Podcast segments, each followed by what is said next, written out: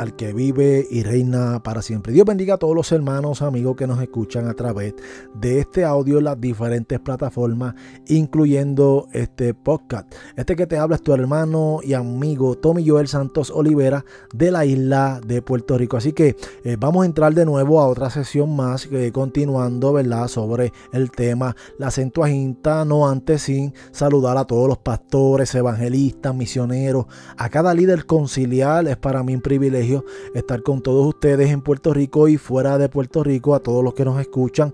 Es un privilegio el que Dios nos entrega para, ¿verdad?, seguir hablando sobre estos temas tan interesantes, estudiar un poco sobre la historia y vamos a estar, como siempre he dicho, estudiando la veracidad eh, del verso bíblico, ¿verdad? Vamos a estudiar conociendo la verdad del verso bíblico y en esta eh, sesión nuevamente vamos a retomar eh, donde nos quedamos sobre ¿verdad? la Centuaginta y habíamos dicho en el capítulo anterior que la Centuaginta, eh, ¿verdad? Resumiendo un poco, y no quiero, ¿verdad? Quiero entrar de lleno porque es un tema un poquito abarcador. Y es que la Centuaginta eh, traduce eh, la Torah, eh, los cinco libros, y todavía no había traducido lo que es el Nuevo Testamento como tal, sino que eso surge más adelante. Así que retomando de nuevo, ¿verdad? Donde nos quedamos es allí donde se está haciendo esta traducción con los llamados 70, que son 72 como dijimos anteriormente. Vemos vemos allí, ¿verdad? Que ellos empiezan a traducir los primeros cinco libros de Moisés. Y hablando. De la carta de Aristea, hay un problema porque muchos muchos eh, que han leído y conocen un poco de la historia de esto, eh, pueden ver, ¿verdad? Que yo dije al principio en el otro audio sobre este, esta leyenda o sobre más bien la historia, porque la historia está plasmando esta leyenda y muchos se, se dieron cuenta eh, de lo que está diciendo la carta y muchos pues por eso hay un gran debate de que esta carta es una carta ficticia obviamente. y, qué, de qué estamos hablando? Pues vamos a continuar. ¿Qué decía la famosa carta? ¿Verdad? Para que usted llegue a su propia eh, conclusión de lo que estamos hablando. Y esta carta escrita a Filócrates, ¿verdad? Es una leyenda. ¿Por qué? ¿Y por qué es una leyenda? Bueno, eh, mire lo que dice la carta, ¿verdad? Eh, según la historia. Eh, cuando llegan los 72 sabios a Alejandría en Egipto, que supuestamente el rey los recibió a los 72, ¿verdad? Con un banquete que duró aproximadamente 7 días. según la carta dice que una vez ellos terminan el banquete, el rey pues los envía a una isla, la isla, ¿verdad? De Faros. La isla de Faros que está frente, justamente al frente eh, de Alejandría. Ah, lo mandan a aquella isla que ellos 72 según, ¿verdad? Esta leyenda. Y que en aquella isla se le preparó 72 eh, celdas. Eh, se le prepara 72 celdas a estos sabios, a estos traductores Cuenta la carta que cada uno de los 72, cada uno individualmente de los, de los 72 sabios, fue, eh, cada uno se fue a su celda y que durante 72 días, eh, los dejaron un día por cada uno de ellos, a, a todo a la misma vez, pero durante 72 días eh, a estos 72 sabios, según la carta, ellos traducen el Antiguo Testamento, ¿verdad? La, los cinco libros de Moisés, eh, cada uno de una forma individual, separados en una celda individual, pero con una similitud o con una, eh, una forma de traducción tan exacta ¿verdad? Eso según la leyenda que cuando ellos van a buscarlos en la celda y buscan las traducciones, ellos estaban separados, ellos no se podían hablar y que hacen una traducción exacta, por eso es aquí, ¿verdad? Un poquito como que entra un poco la fábula, eh, ¿verdad? De toda esta historia, pero tenemos que ser claros, ¿verdad? Con lo que estamos hablando y ser sinceros. Y ¿verdad? cuando ellos eh, hacen esa, eh, esa verificación, hubo un milagro. hubo un milagro donde es una traducción exactamente en las 72 eh, traducciones igualitas. O sea, que es algo, ¿verdad? Que es chocante. Es algo que, ¿verdad? Eh, es difícil de comprender, pero es por eso que se le considera que es una leyenda, pero eh, está en la historia. Usted, ¿verdad? Cuando busque y estudie un poco de historia, usted va a entender que es lo que aparece en la historia. La, eh, esto es una leyenda, pero la verdad no fue así. Vamos a ser realistas, la verdad no fue así eh, como dice la carta. Y en la historia real, en la historia real se cuenta que esta traducción tuvo, estuvo varias etapas, ¿verdad? Estuvo varias etapas en los diferentes libros. no solamente en los cinco libros, sino entra ¿verdad? Todo el Antiguo Testamento. Y en épocas, en diferentes épocas, hubieron diferentes traductores, eh, pero aún así fueron 72 personas eh, sabias que sí verdaderamente hacen esta traducción, pero conllevó eh, un tiempo ¿verdad? considerado donde ellos, con el cuidado y con la seriedad que se merece, porque para los judíos las escrituras es algo, eh, ¿verdad? Ellos lo consideran demasiado serio, demasiado sagrado, y es ahí donde ellos hacen, ¿verdad? Eh, con mucho cuidado cada verso hacen un análisis y empiezan a traducir al griego. Entonces, eh, ¿qué es lo cierto en esta historia que, o en estos audios que estamos hablando? Bueno, lo cierto es que la historia comienza verdaderamente, verdaderamente perdón, con Ptolomeo II ¿verdad? Filadelfo de Egipto comenzó realmente en el año 250 antes de Cristo y que em, se empezó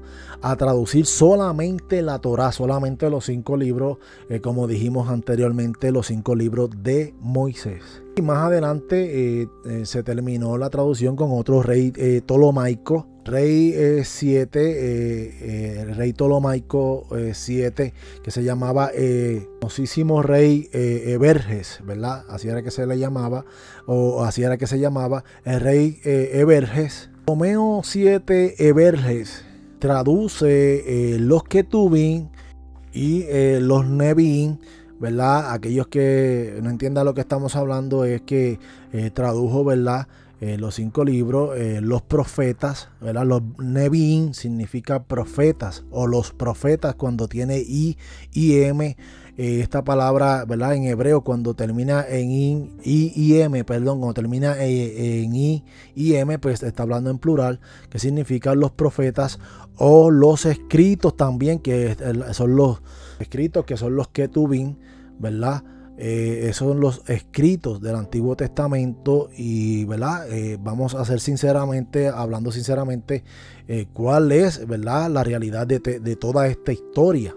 él fue el rey entre los años 171 antes de Cristo y en el año 100 hasta el año 117. O sea, esto voy a hacer la aclaración también porque por mucha gente esto le puede chocar. Eh, antes de Cristo los años eran en, ¿verdad? en aumento y iban disminuyendo hasta llegar el siglo eh, prácticamente no uno, sino que ¿verdad? antes y después de Cristo, pero antes de Cristo eh, los años iban disminuyendo. por decir un ejemplo para aquellos ¿verdad? que ¿verdad? no entienden lo que estamos hablando también. por ejemplo, decir 100, 99, 98, 97 iban en retroceso.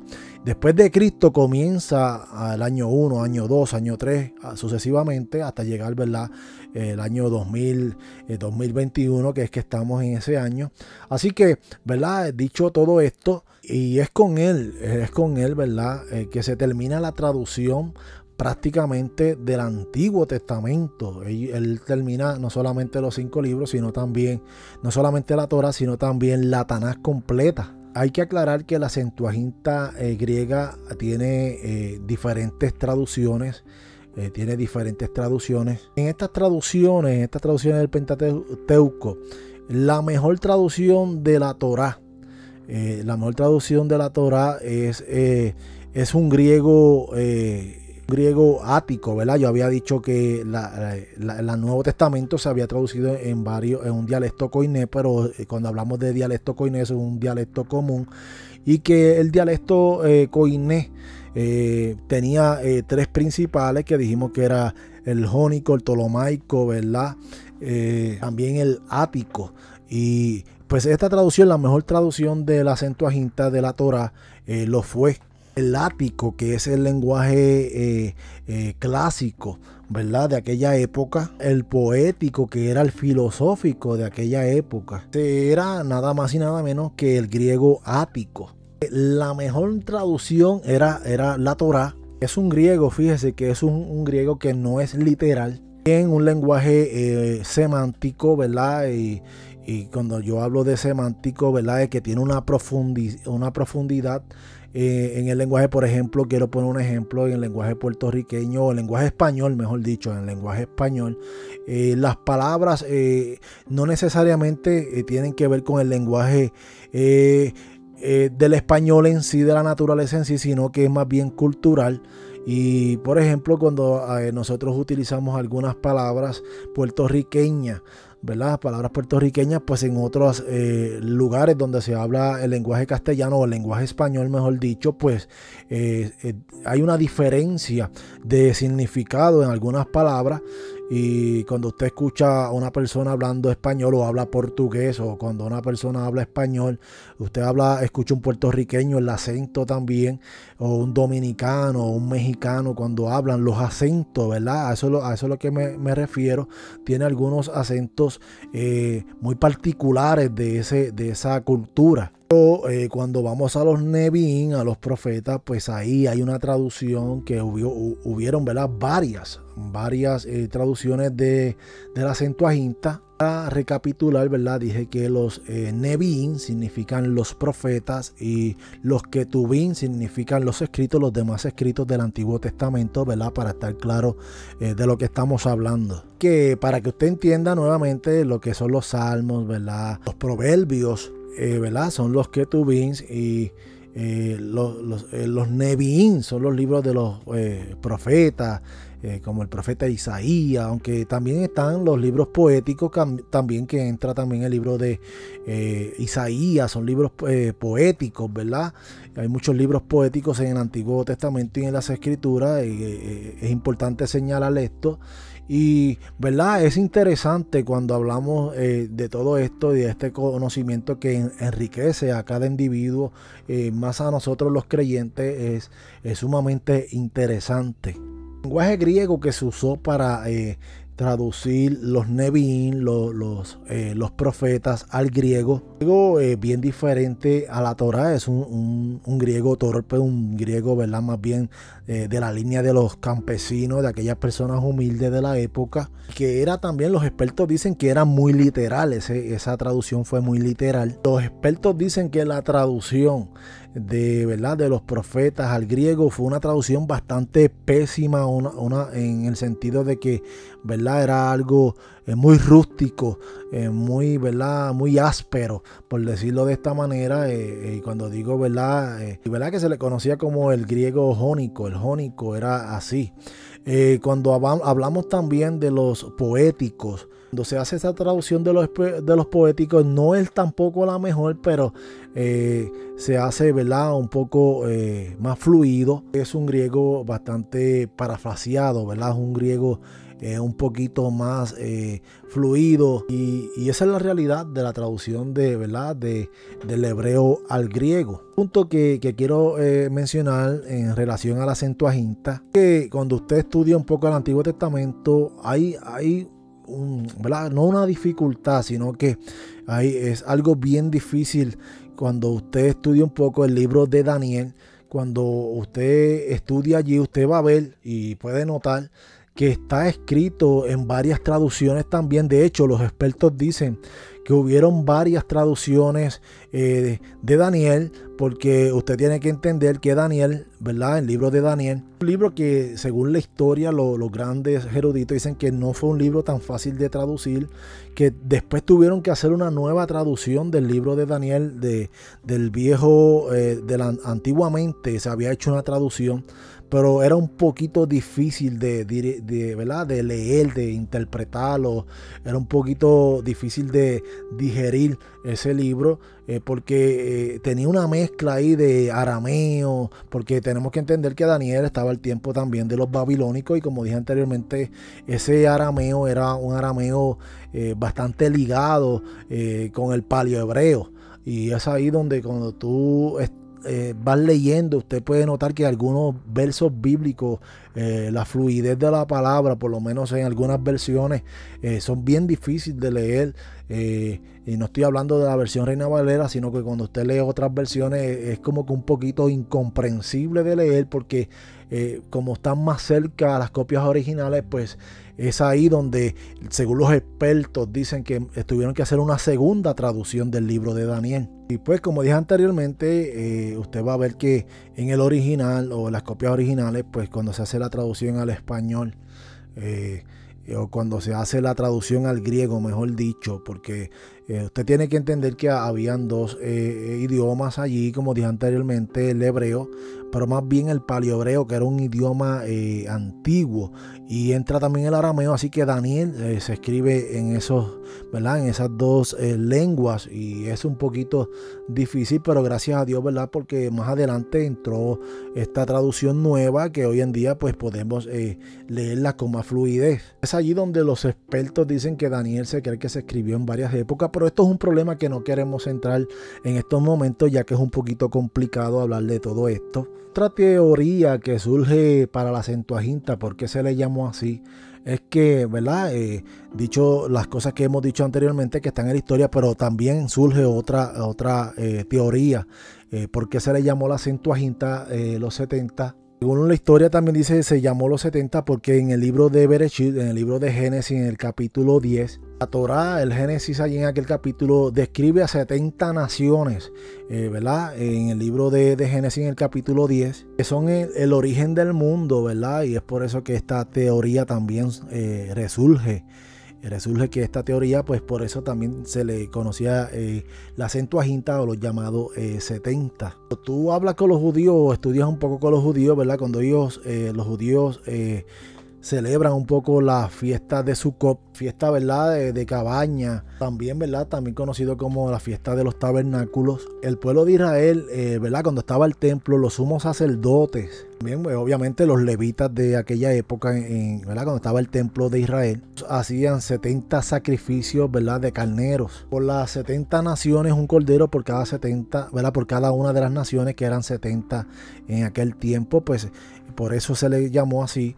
Y porque ellos hacían esos sacrificios con aquellos carneros, un carnero por cada nación, y, mataban 70 carneros. Y es por, es por, eso que la historia dice que de ahí resurge también el, nombre de los 70 eh, o la Centuaginta. Otra teoría es que también, ¿verdad? Para aquella época había nacido un príncipe y también 70 ancianos en el pueblo de Israel. Eh, son, ¿verdad? Son historias que surgen sobre esto y es bueno también señalarlas aquí. En aquella época el Sanedrín o los, oficiales de aquella época pues decían que estaba el príncipe y los 70 que hacían 71 más, ¿verdad? Eh, prácticamente por eso también se le llama eh, los 70. Para que aquellos, ¿verdad? Aquellos que están tratando de eh, seguirnos el hilo, a lo mejor usted piensa, hay una traducción, hay una traducción que se llama la Centuaginta, es real, esa traducción está. Eh, hay una traducción, ¿verdad? Eh, que todavía, eh, aunque es un poquito difícil de conseguir, pero sí está en la historia, aparece esa traducción ya, ¿verdad? Culminada en el lenguaje prácticamente griego. Y es interesante, es muy interesante. Bien, en otras palabras de lo que venimos hablando, la Centuaginta tenía una influencia, ¿verdad? Una influencia eh, teológica monumental, o sea, ella, eh, la influencia que estuvo la Centuaginta en, el Nuevo Testamento, o más bien dicho, en el año 250 antes de Cristo, ¿verdad? Y, después de Cristo, en la época de Cristo, fue una influencia teológica eh, abarcadora, arrasó en aquel tiempo el lenguaje, obviamente, el lenguaje griego donde mucha gente choca, inclusive estos judíos, eh, ¿verdad? Ortodoxos, y es que Dios utiliza la Septuaginta ah, eh, griega eh, para transmitir su palabra al mundo entero. Es de ahí donde, ¿verdad? como decimos nosotros, es de ahí donde surge prácticamente todas las otras versiones bíblicas. dicho, ¿verdad? Que la Septuaginta pues tiene una influencia, ¿verdad? Una influencia bastante fuerte eh, teológica eh, del Nuevo Testamento. Está dividido en tres tópicos, eh, esa influencia, ¿verdad? De, esa versión griega.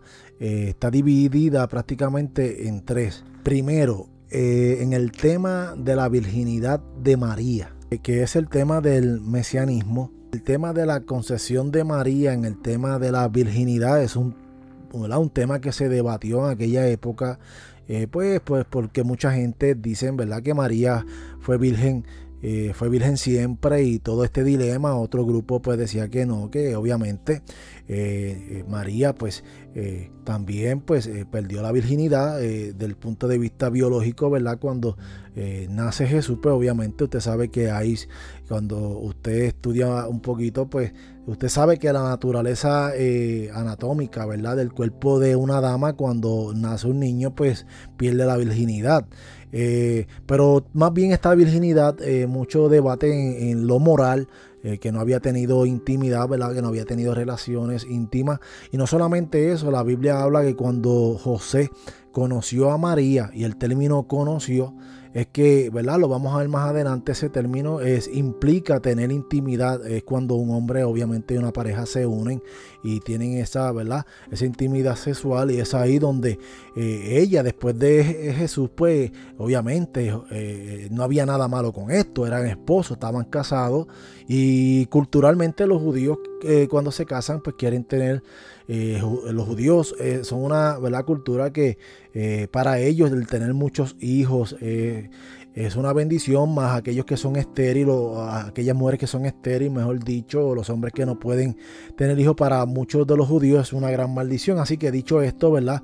Es uno de los detalles que habla el acento agenta. Cuando usted estudia en hebreo eh, la concesión de María en Isaías, específicamente en Isaías capítulo 7, el verso, el verso 14, dice allí, ¿verdad? Por tanto, el Señor mismo os dará ¿verdad? Señal aquí que la Virgen concibirá, ¿verdad? Y dará luz a un hijo. Eh, llamará su nombre Emanuel. Ahora, eh, el término eh, virgen, ¿verdad? El término virgen usa el texto, inclusive el texto masorético. Esto, también hebreo sin vocales, ¿verdad? Como hemos dicho anteriormente, eran 22 consonantes sin vocales. Término almat, el término almat, con, con, con, H al final, eh, con I o con H al final, significaba en hebreo eh, original, en el hebreo original no significaba eh, virginidad, significaba virginidad biológica. Significaba eso, significaba joven. almat, ¿verdad? En el término griego significaba joven, ya sea virgen biológicamente o no lo fuera. Por eso ahí entra el debate entre muchos.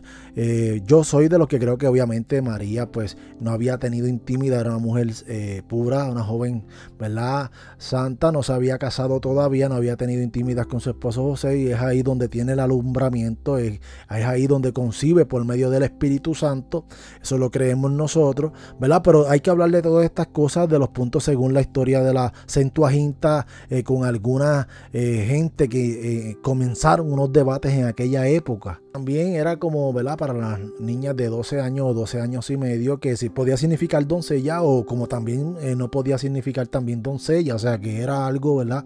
Según, ¿verdad? La definición en el hebreo eh, antiguo y en el hebreo masorético, que fueron los que utilizaron después los puntos, y es bueno eh, recalcar todo esto. Vamos a tocar temas que para mucha gente es un tabú, pero hablando claramente podría significar hasta una niña, eh, alma, podría significar hasta una niña que había sido violada o la habían, ¿verdad? Había sido, eh, había, había, tenido algún acto sexual antes del matrimonio. Eh, como decimos nosotros, había fornicado, pero eh, ese según, ¿verdad? Por eso ese debate entre judíos y piensan, y de hecho, aún la iglesia católica sigue diciendo que María fue virgen, siguió siendo virgen y que sigue siendo virgen. Eh, pero nosotros entendemos que obviamente nosotros entendemos que María era virgen antes de concebir por medio del Espíritu Santo y que también entendemos que biológicamente cuando tiene el parto de una forma natural, pues ahí eh, biológicamente eh, anatómicamente pues se pierde la virginidad también, pero después ella eh, y José pues como pareja tienen su intimidad, ¿verdad? Tiene, José tiene su acercamiento como esposo que es algo natural, no, no, no sé por qué la gente lo ve mal cuando una pareja se casa, pues lo normal es que, ¿verdad? Tenga esa intimidad. La pregunta aquí, ¿cuál sería la mejor traducción del hebreo al español? La mejor traducción es una joven Pero cuando traducen ese verso, ¿verdad? 14 del capítulo 7 de Isaías al griego, cuando la Septuaginta hace la traducción, si quería ser fiel, si la Septuaginta quería ser fiel al término, ¿verdad? Que estaba escrito en Isaías, en el antiguo, ¿verdad? Escrito hebraico. Es de traducirlo, eh, el Mat tenía que traducirlo como Neanías. Eh, Neanías es la traducción, ¿verdad? Que más eh, debería haber sido así que Neanías, porque el término griego Neanías eh, obviamente significa joven. El mejor término para poder traducir al mat, el hebreo al griego Neanías, ¿verdad? Que se supone que fuera el mejor término. pero no, la Septuaginta traduce y traduce como pantenos. Ellos traducen como ese término pantenos. Algo así, ¿verdad? Como se pronuncia partenos. Ellos traducen eh, eh, eh, de esa forma ese término de alma a partenos. Y esa traducción significa, partenos significa virgen biológicamente. esa es la traducción que hace la Centuaginta. Entonces, pues la Centuaginta fue citada por el libro, ¿verdad? Por, por Mateo. Es ahí cuando Mateo cita al libro de Isaías, el capítulo 7, verso 14. Eh, lo, ¿verdad? lo plasma en el capítulo 1, 23. El de la nueva versión, ¿verdad? Y dice que en Mateo capítulo 1, 23, aquí que una virgen concebirá y dará a luz un hijo. y dará a luz un hijo que traducido es Emanuel, que traducido es Dios con nosotros. Mateo lo que hace es que está haciendo, está citando directamente de Isaías 7:14, pero Mateo no citó la versión hebrea. Y Mateo está, eh, ¿verdad? Citando la versión griega que es de la Centoaginta, pero eh, hemos dicho que Mateo se escribió en arameo. Mateo escribe en arameo y eh, posteriormente pues, los discípulos escriben al griego. Eh, es algo un poquito complejo según la historia. Pero en vez de citar joven eh, Neanías, ¿verdad? Eh, él lo que hace es utilizar el vocablo, el vocablo griego partenos que significa virgen eh, biológicamente. Es ahí donde esto, eh, ¿verdad? Eh, la versión griega es la que dice que María fue siempre virgen antes del parto, durante del parto y después del parto. O sea que la Septuaginta, pues, ¿verdad? Eso según la historia, pero nosotros ya entendemos que no fue así. no estoy diciendo que la Septuaginta se equivocó, sino que, ¿verdad? Ellos, para mantener la esencia de esa eh, purificación del niño que iban a hacer, pues ellos pues lo hicieron de una forma más, eh, más rigurosa, por decirlo de una manera, y es por eso que esta parte de Mateo ha influenciado mucho en esta línea ¿verdad? Eh, católica romana, donde ellos dicen que María siempre fue virgen. Y por eso de ahí surge que ellos dicen que María fue virgen antes, durante y después del parto. Pero eh, cuando tú estudias un poquito, sabemos que realmente María, pues, y estuvo Jesús, estuvo más O sea, otros dicen no, que los hermanos que estuvo Jesús fueron adoptados, que eran hijos de José, no.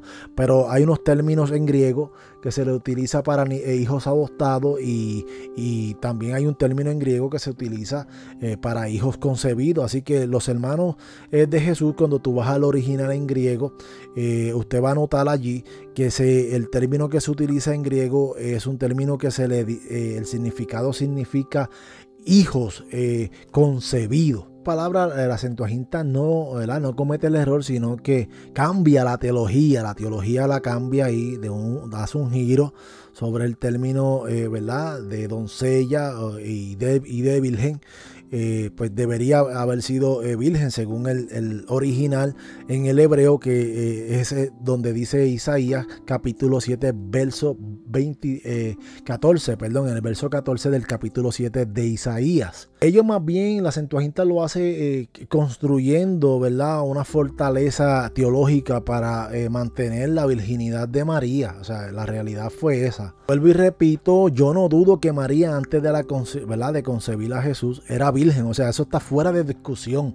O sea, hay gente que María era totalmente pura, era una mujer que no había conocido íntimamente a ningún hombre. O sea, nosotros creemos que María era una mujer pura y que todavía no había tenido la experiencia de haber tenido eh, un hombre en su vida, íntimamente hablando, Tenemos que entender cuando el Espíritu Santo eh, hace sombra sobre ella, cuando la cubre o viene sobre ella, pues la fecunda, ¿verdad? El Espíritu Santo es que, el que forma allí el cuerpo eh, de Jesucristo prácticamente es un milagro, eh, ¿verdad? que el Espíritu Santo es el que hace la obra poderosa y en el vientre de María. ¿verdad? Estoy también seguro que cuando ella da luz, pues es obvio que eh, pierde la virginidad eh, eh, prácticamente biológicamente, anatómicamente hablando, pero cuando hablamos de, entramos en la profundidad de lo que es virginidad del punto de vista moral, pues ella, pues obviamente, y como dije anteriormente, pues es normal que en una pareja pues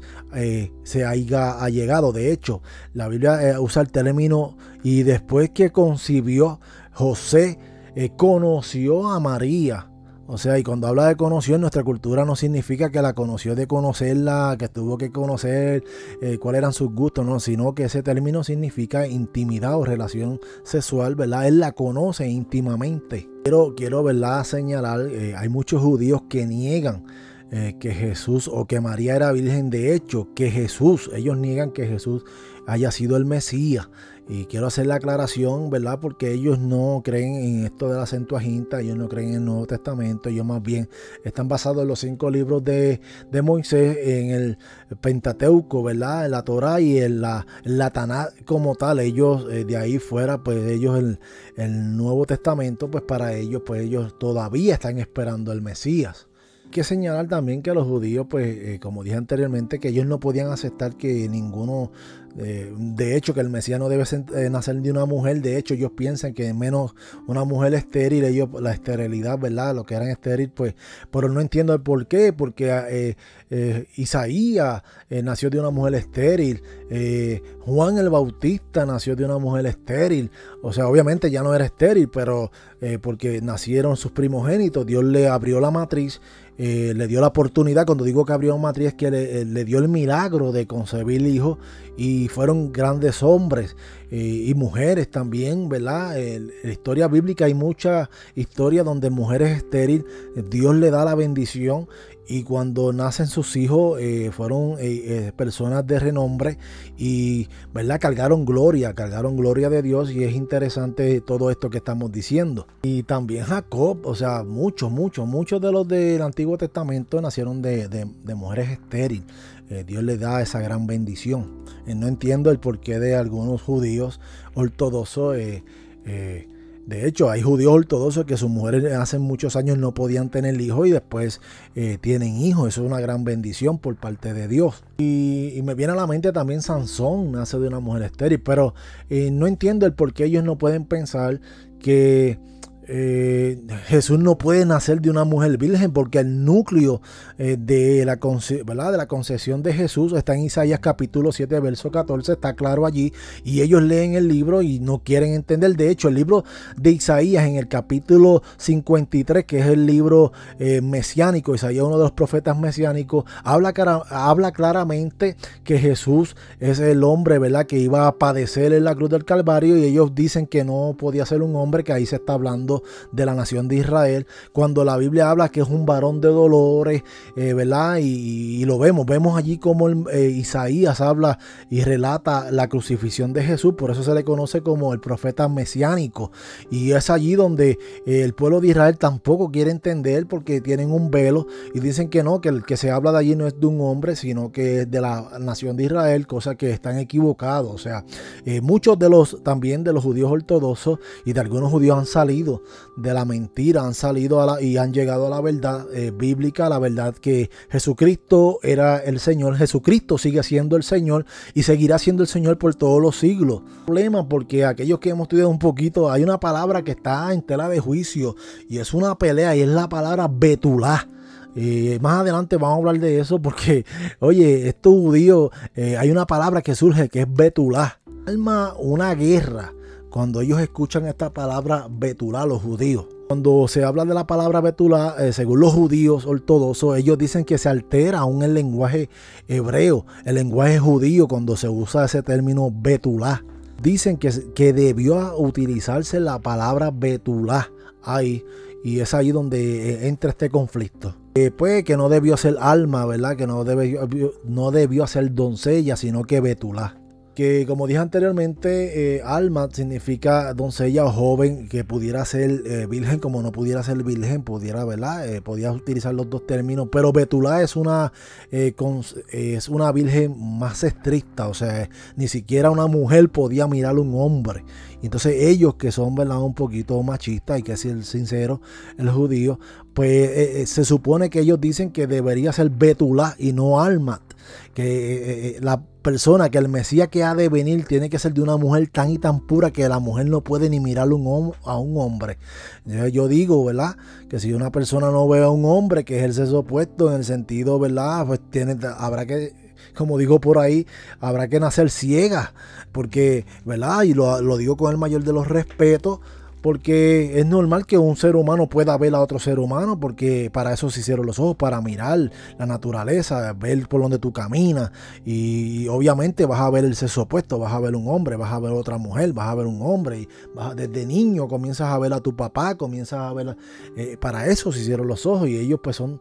Eh, los judíos ortodoxos, pues, tienen este problema eh, pues que eh, ellos creen que el betulá significa que la mujer, ellos tiene que ser bien estricta, extremadamente estricta y que no debería ni ver a un hombre a la cara. Ese es el término que ellos utilizan, así de fuerte. Bien, quiero aclarar algo para eh, a nosotros nos escuchan mucho nuestros amigos los católicos, gloria a Dios por eso.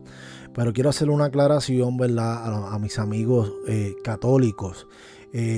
Eh, hay que poner en, contexto qué significa también virginidad. Vamos a entender el concepto de lo que es virginidad, que ir al texto bíblico, al contexto, ¿verdad? Cuando hablamos de virginidad, eh, obviamente eh, en ese término de Isaías está hablando de una mujer, cuando hablamos, ¿verdad? De lo moral, que no practicaba, no era fornicaria, sino que era una mujer santa, una mujer pura.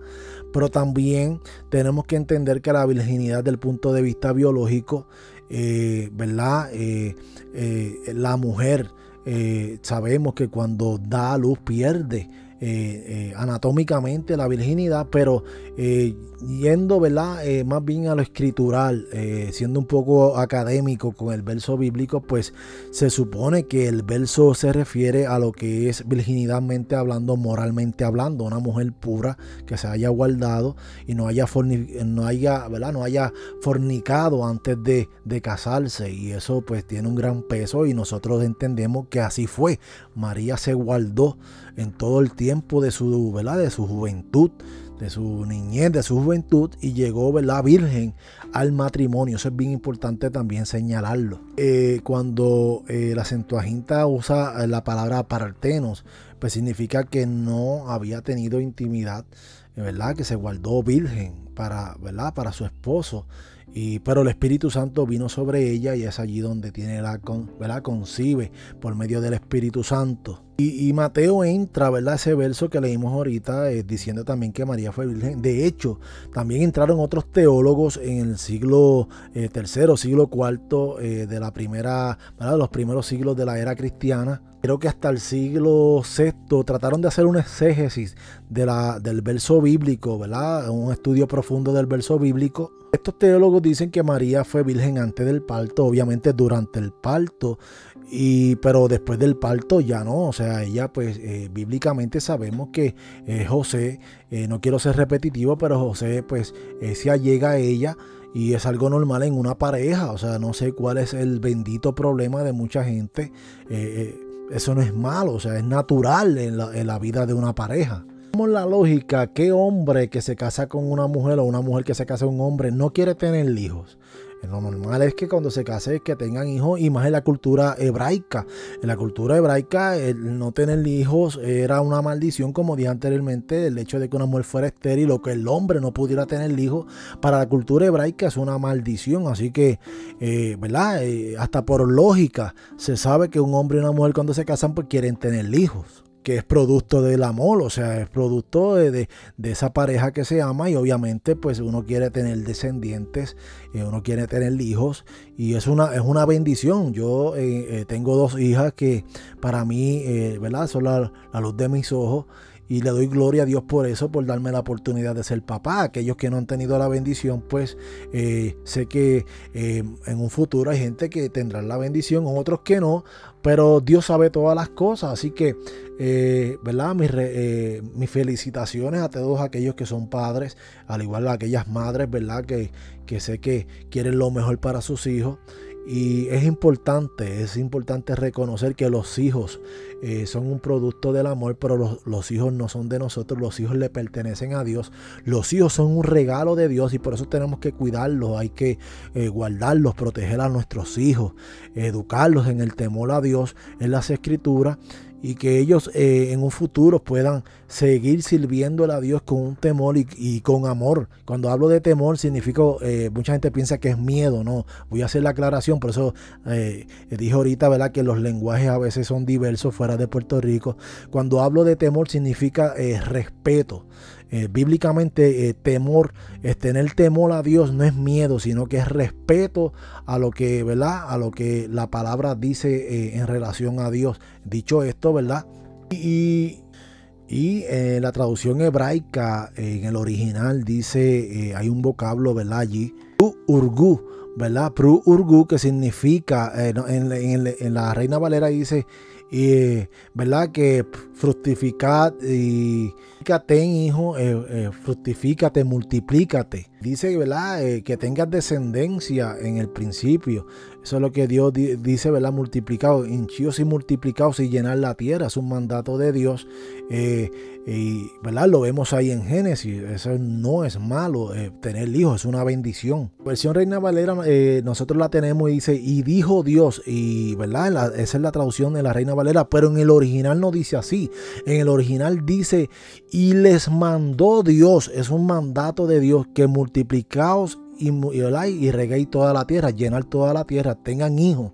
Es lo que le está diciendo. En la Reina Valera dice, y les dijo Dios, ¿verdad? Multiplicaos y henchíos y llenar toda la tierra. Pero en el original dice que es una ordenanza. Por eso el judío, eh, eh, mayormente el ortodoxo, pues ellos eh, lo, primordial es tener hijos, mayormente en una familia, culturalmente en una familia judía, lo menos que pueden tener son cuatro en estos tiempos, seis, hasta nueve hijos.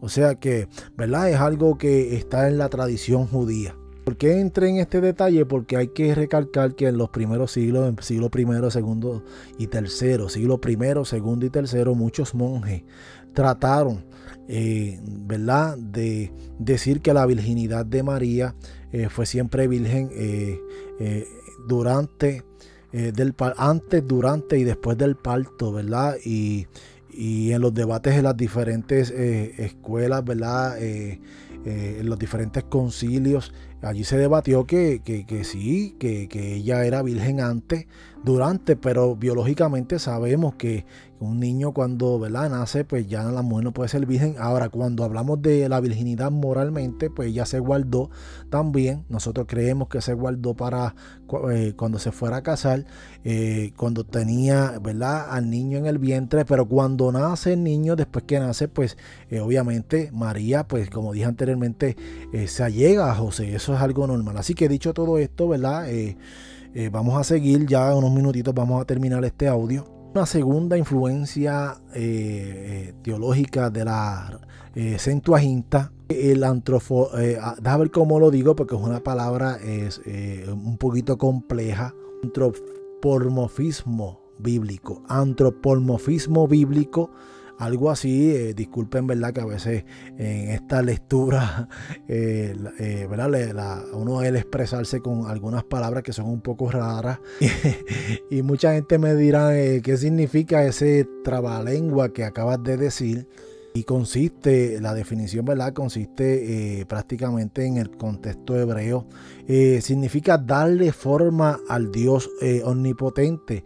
Cuando hablamos que Dios tiene piernas se paseaba en el vuelto, como, ¿verdad? O que Dios tiene corazón, o que tiene ojo, que tiene mano, ¿verdad? en el idioma hebreo eso no es concebible, porque sabemos que Dios, pues, es espíritu y porque ellos entienden que si le damos una forma a Dios, pues deja de ser Dios. Así que es bien importante, ¿verdad? Que este es uno de los detalles que también eh, la Acentuaginta pues eh, subraya mucho Y, esto de darle facultades humanas a Dios, pues eh, es una realidad. O sea, Dios no se le puede comparar, aunque sabemos que después Él se hace hombre, se hace carne. Y esto también para muchas sectas de rol, pues es incomprensible. Pero eh, el Dios Padre, el Dios Padre no tiene cabeza, no tiene, ¿verdad? no es como el ser humano porque Él es un espíritu, es bien difícil de, de ¿verdad? Es muy complejo de entenderle esto. y es ahí donde surge este segundo elemento. Ah, este es chocante para los hebreos, ¿verdad? Porque cuando decimos darle facultades humanas a Dios, que Dios se paseaba en el Edén, pues le estamos diciendo como que si tuviera piernas. Y esto es un poquito chocante para ellos. O eh, como dije anteriormente, o que Dios tiene corazón. Que Dios este, revoloteaba en las aguas como si tuviera algunas membranas o tuviera alas, ¿verdad? Y aunque la Biblia, eh, eh, ¿sabes? Dios es un misterio, Dios es un ser espiritual y, cuando tú le das esta forma humana, pues para los judíos, pues ya eh, perdió la esencia de ser Dios. Así que por eso, pues es un poco complejo eh, para muchos eh, de estos judíos. O también otras traducciones que dice que Dios se arrepintió y mucha gente ahí entra y dice, no, pues si Dios se arrepintió fue que se equivocó. No, ese no es el término de arrepentirse. Cuando dice que Dios se arrepintió, lo que significa que a Dios le dolió, se entristeció. ¿Ves? Ese es el término real. Eh, porque si decimos que Dios se arrepintió, pues la gente dice, ah, pues Dios no es perfecto porque el término de arrepentir es para cuando el ser humano se equivoca. Cuando usted busca el contexto de lo que significa el verso, porque la reina eh, Valera dice que Dios se arrepintió, ¿verdad? Pero ese término se arrepintió significa que le dolió en su corazón, eh, se, acongojó, se entristeció. Ese es el verdadero significado eh, que la Reina Valera le da ¿verdad? en esa transliteración eh, una palabra diferente a los otros otras Biblias ¿verdad? Que, que están más cerca al original, como dije anteriormente. Donde ellos dicen que la, ¿verdad? la cualidad de caminar o de pasearse o de tener corazón o de arrepentirse son cualidades humanas y que están en, una realidad, ¿verdad? Eh, son cualidades humanas porque Dios es un Dios perfecto como dije anteriormente y es espíritu. Así que dicho todo esto, eh, lo vamos a dejar hasta aquí. Vamos a dejar hasta aquí esto del acento agita. Es un tema muy interesante. Vamos a estar hablando de otros temas muy profundos, como dije eh, en otros videos, en otros audios, perdón, en otros audios anteriores. Y vamos a hablar de otros temas muy interesantes eh, a transcurso de los próximos días. Así que esté pendiente a los diferentes episodios. Así que, como una vez más, siempre digo, gracias por su paciencia, gracias por escucharnos. mis disculpas a aquellos, ¿verdad? Porque a veces eh, el audio pues eh, puede sonar un poquito raro. Eh, estamos bregando, tratando de mejorar el audio. también por aquellas cosas que tal vez se me hacen difícil de explicar porque son un poco más complejas, pero tengo que tratar de abarcar de una forma más, más rápido para que ¿verdad? el tiempo nos dé. Así que este que te habló, este hermano y amigo Tommy Joel Santos Olivera de la isla de Puerto Rico. Así que, como siempre digo, que la paz de Dios, el charón de Dios sea contigo y con tu familia y será hasta una próxima. Dios te bendiga.